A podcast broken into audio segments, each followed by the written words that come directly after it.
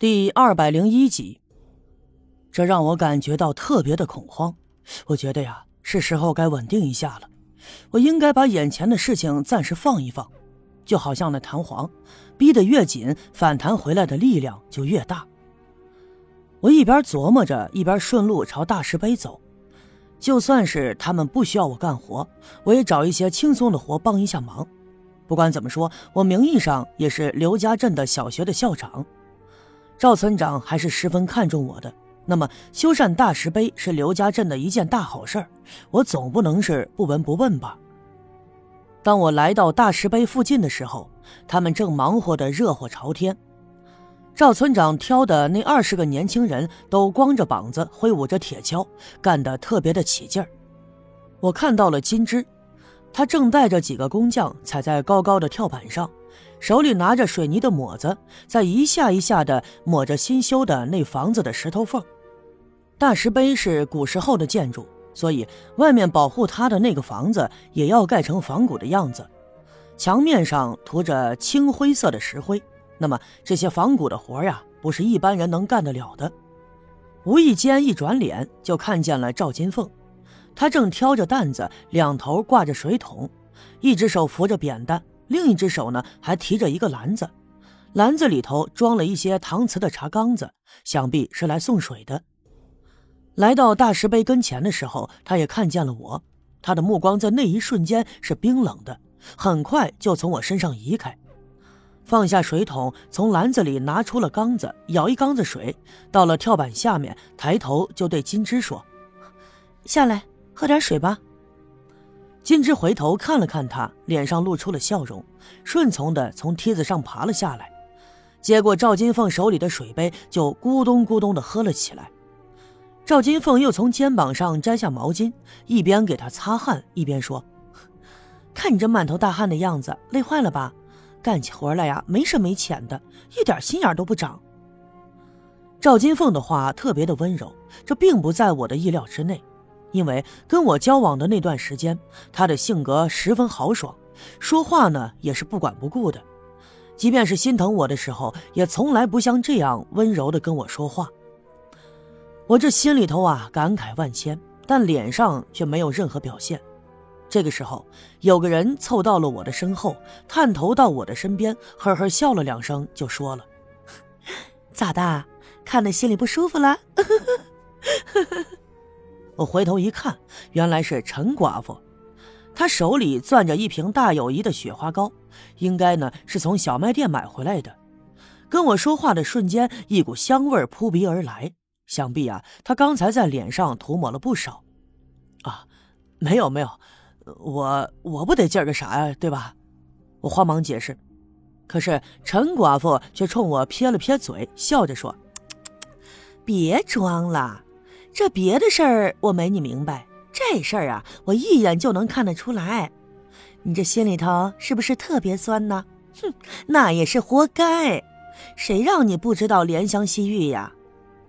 我明知道他说的是赵金凤，但是我也只能低头笑了笑，没法回答。可是呢，陈寡妇却没完没了，她又把脸凑过来，压低了声音对我说：“哎，你看出来没？”其实啊，金凤对你还是有情有义的。别看他对金枝那么好，那是故意给你看的。他这心里头有疙瘩，疙瘩比你还深呢。哼！不过你小子也是啊，占了人家便宜了，回头就不认人了。你咋跟白胜利是一样一样的呢？啊？啊？没有啊，我我没。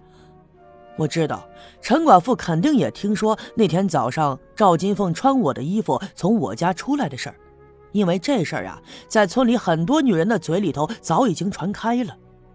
我心里就暗暗的恨那个白胜利，肯定啊是他多嘴多舌给说出去的。我本想跟陈寡妇解释解释，可是话说到一半又咽了回去。这种事儿哪儿解释得清啊？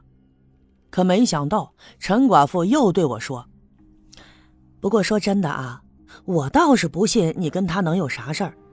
别看那天早上啊，他穿着你的衣服从你屋里出来，但是呢，小叶兄弟你的为人，我多少也明白一些。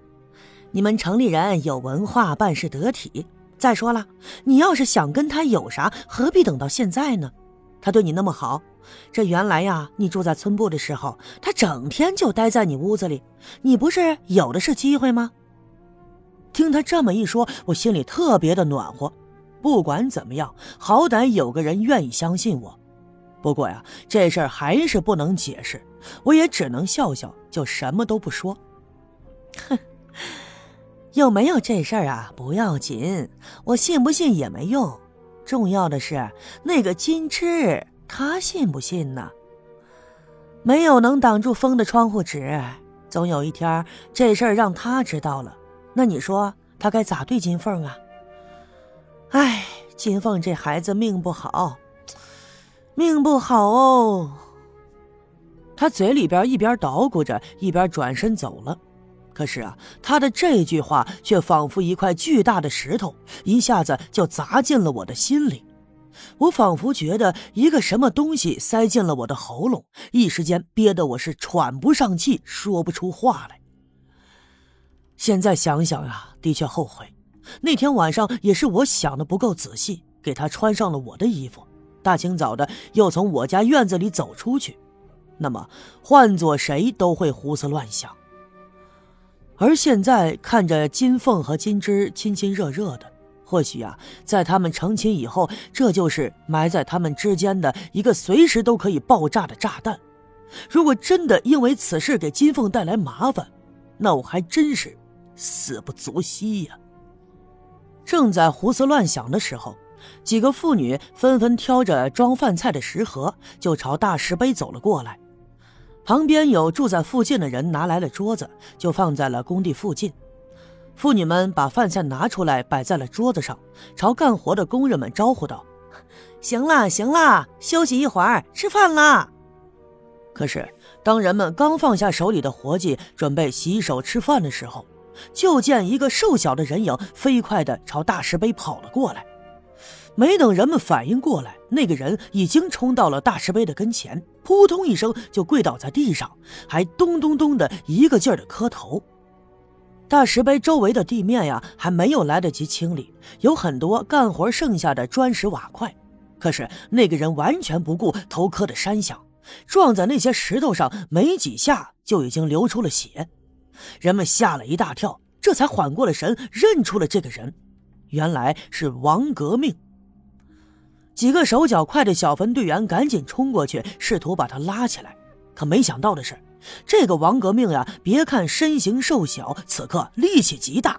他使劲的挣扎，费了好半天的劲，人们才把他拽到了一旁。